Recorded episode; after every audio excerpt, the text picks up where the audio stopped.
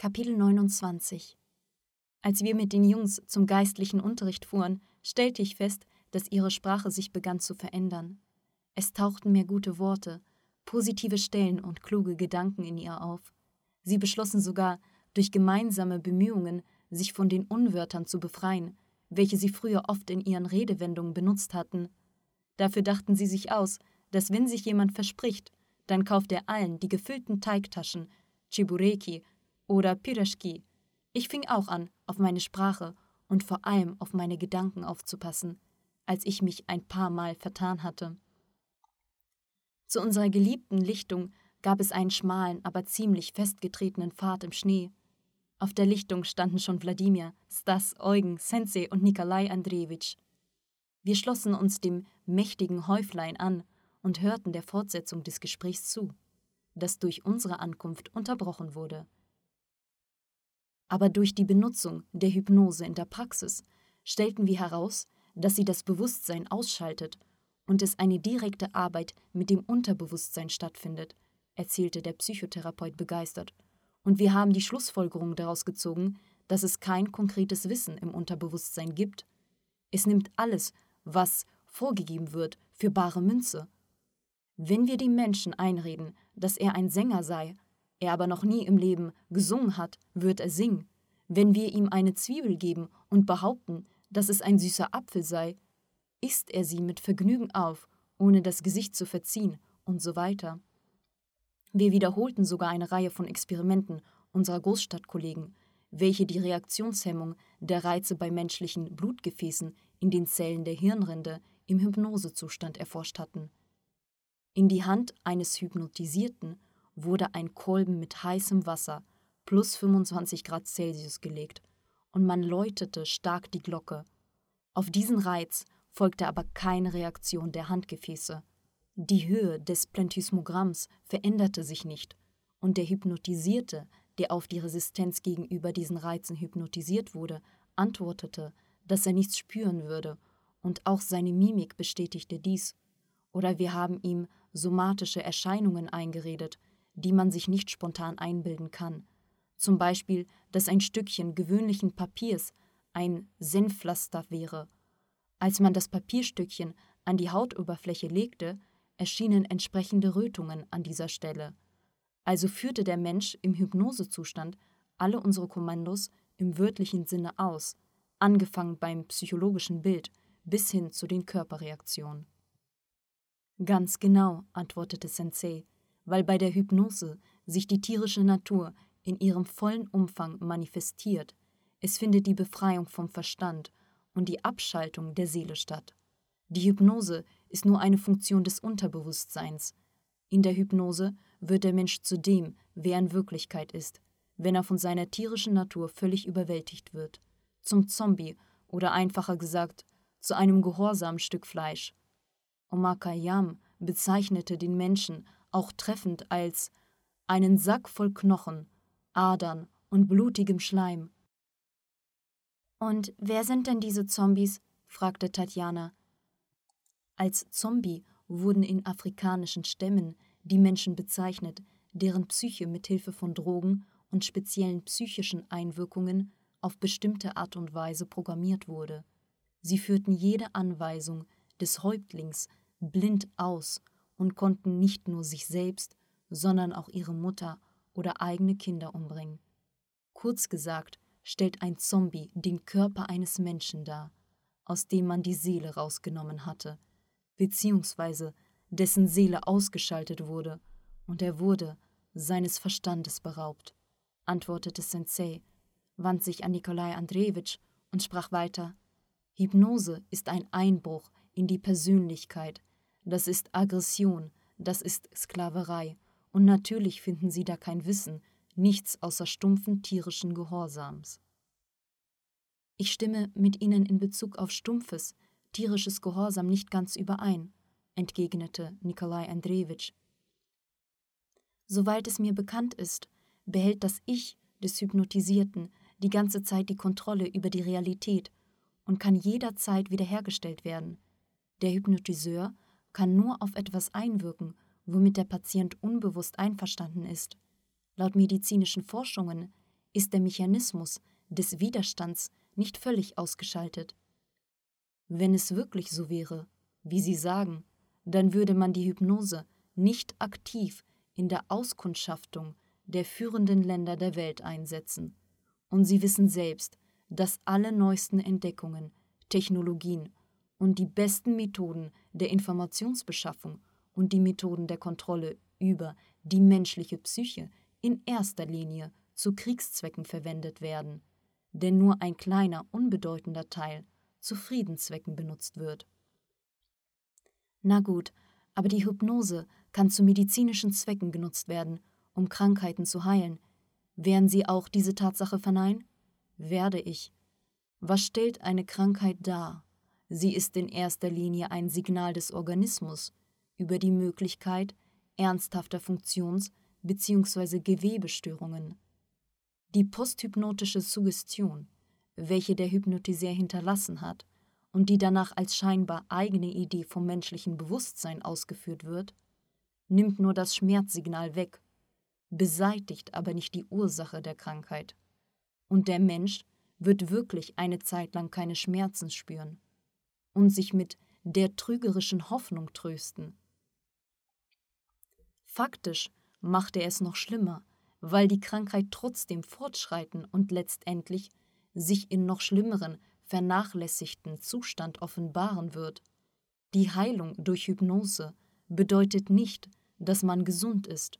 Mit so einer Heilung kann eine leichte Krankheitsform sogar zu einer anderen, schwerwiegenderen Krankheit übergehen.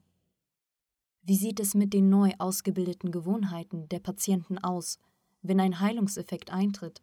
Es würde doch mehrmals nachgewiesen, dass schlechte Gewohnheiten beseitigt werden und gute Gewohnheiten ausgebildet, eingeführt werden und das Bewusstsein selbst anfängt, anders zu arbeiten. Warum? Wie erklären Sie das? Es ist alles ganz einfach.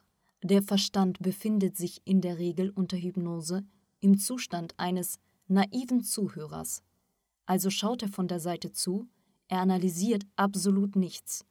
Wenn man ihm im Hypnosezustand befiehlt, nicht zu hören oder zu vergessen oder die Gewohnheiten zu verändern, wird er alles ganz genau befolgen. Und später wird er diesen Befehl als eigene Idee aufnehmen.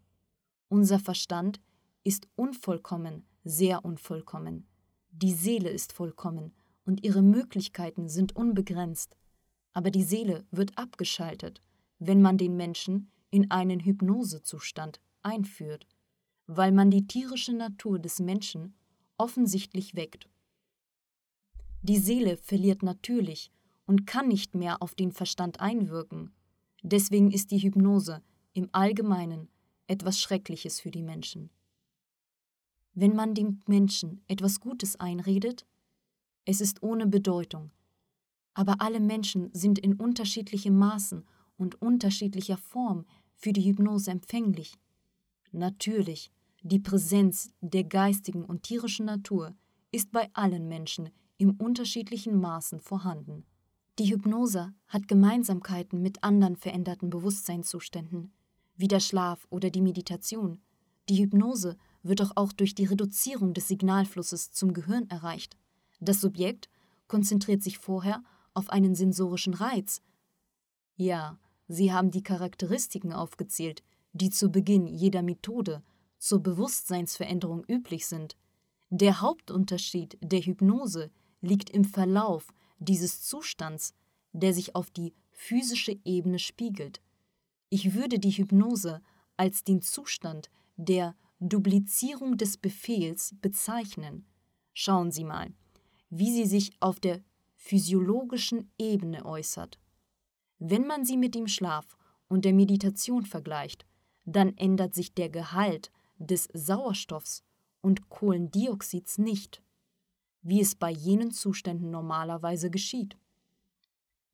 Im Unterschied zu den anderen veränderten Bewusstseinszuständen wird die Hypnose nicht mit physischen Abweichungen vom Wachzustand begleitet. Die Wellen des EEG, die Gehirnströme, bleiben meist dieselben wie bei einem wachen Menschen und so weiter. Das sind nur die Fakten, die eure Wissenschaft auf dieser Etappe feststellen kann. Und die Meditation ist ein völlig anderer veränderter Bewusstseinszustand. Sogar der Begriff Meditation bedeutet in der Übersetzung aus dem Lateinischen das Nachdenken.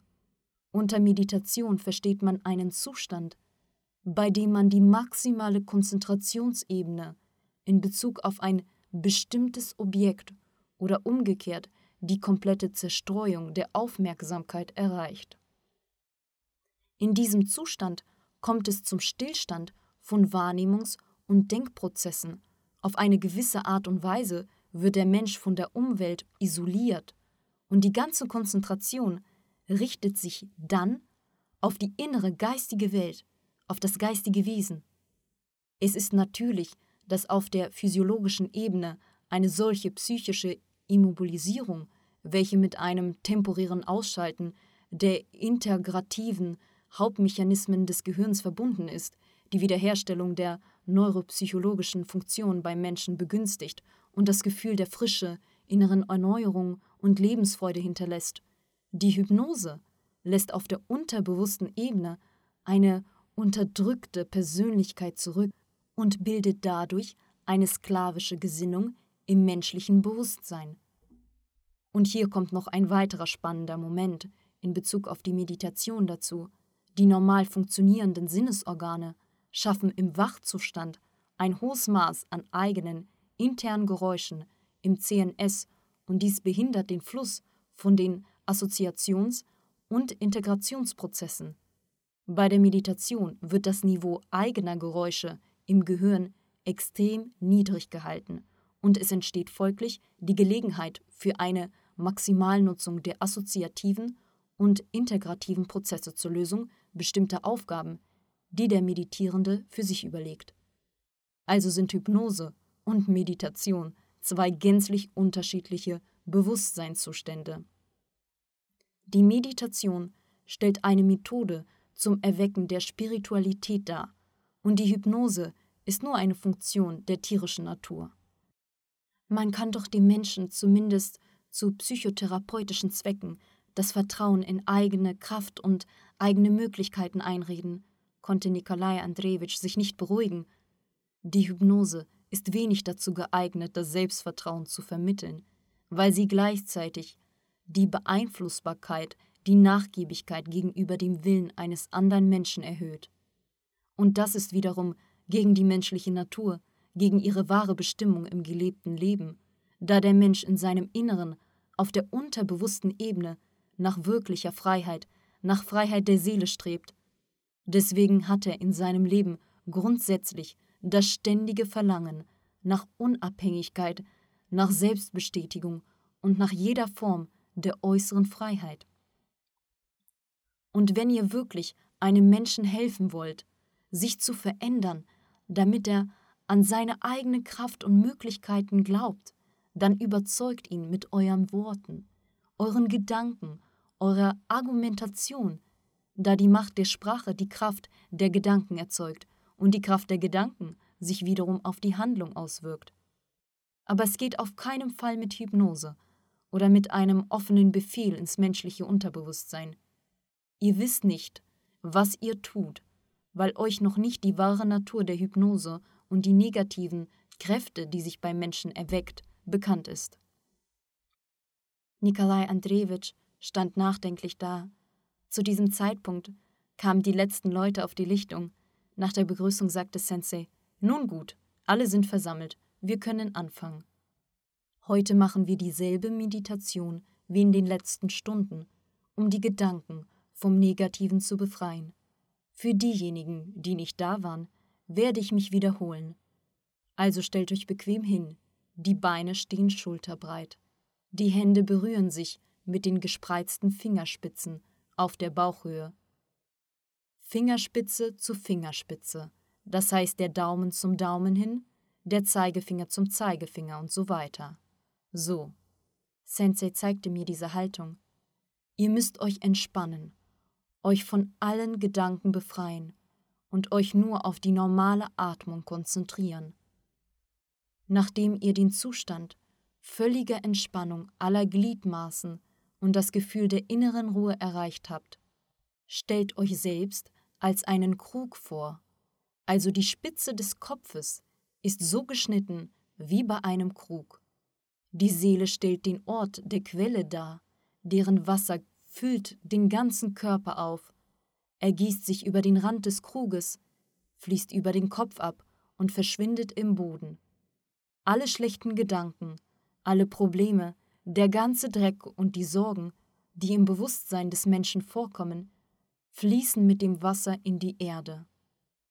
Nachdem der Körper mit Wasser gefüllt wurde, der Mensch reinigt sich im Innern davon, und mit der Reinigung fängt er an, die strikte Trennung der Seele und der Gedanken zu spüren, wobei es einerseits um die Seele geht, die im Innern da ist, und andererseits um die Seele geht, die sich über dem Krug befindet und das Geschehen beobachtet. Letztendlich werden bei den täglichen Übungen die Gedanken vom Negativen gereinigt, und der Mensch lernt dann, diese zu kontrollieren und sein Bewusstsein stets im reinen Zustand zu halten. Gibt es noch Fragen? Warum müssen sich die Hände genau auf diese Art und Weise berühren? fragte ich nach. Da bei dieser Meditation eine Zirkulation bestimmter Energien im Organismus stattfindet, über die ich euch irgendwann mal später erzähle, und die Fingerkuppen schließen diesen Kreis. Außerdem findet eine Reizung der Nervenrezeptoren statt, die sich in den Fingerkuppen befinden, was sich vorteilhaft und beruhigend auf das Gehirn auswirkt. Gibt es noch Fragen? Alle schwiegen. Dann fangen wir an. Unter der Anleitung von Sensei fingen wir an, diese Meditation durchzuführen. Ich versuchte, mich als einen Krug vorzustellen. Meine Vorstellungskraft malte dieses Bild irgendwie halbherzig weil der Verstand mit dieser Bezeichnung nicht einverstanden war. Dann beschloss ich mir, nichts zu beweisen, sondern dachte nur, dass ich ein Krug sei und konzentrierte mich auf die innere Wasserquelle, und da entstand ein merkwürdiges Gefühl, als ob mein Bewusstsein in mich hinein in meine Seele gegangen wäre und sich auf eine Stelle im Bereich des Sonnengeflechts konzentrieren würde. Und diese Stelle fing allmählich an, sich zusammen mit dem spiralförmig drehenden kristallklaren Wasser zu vergrößern.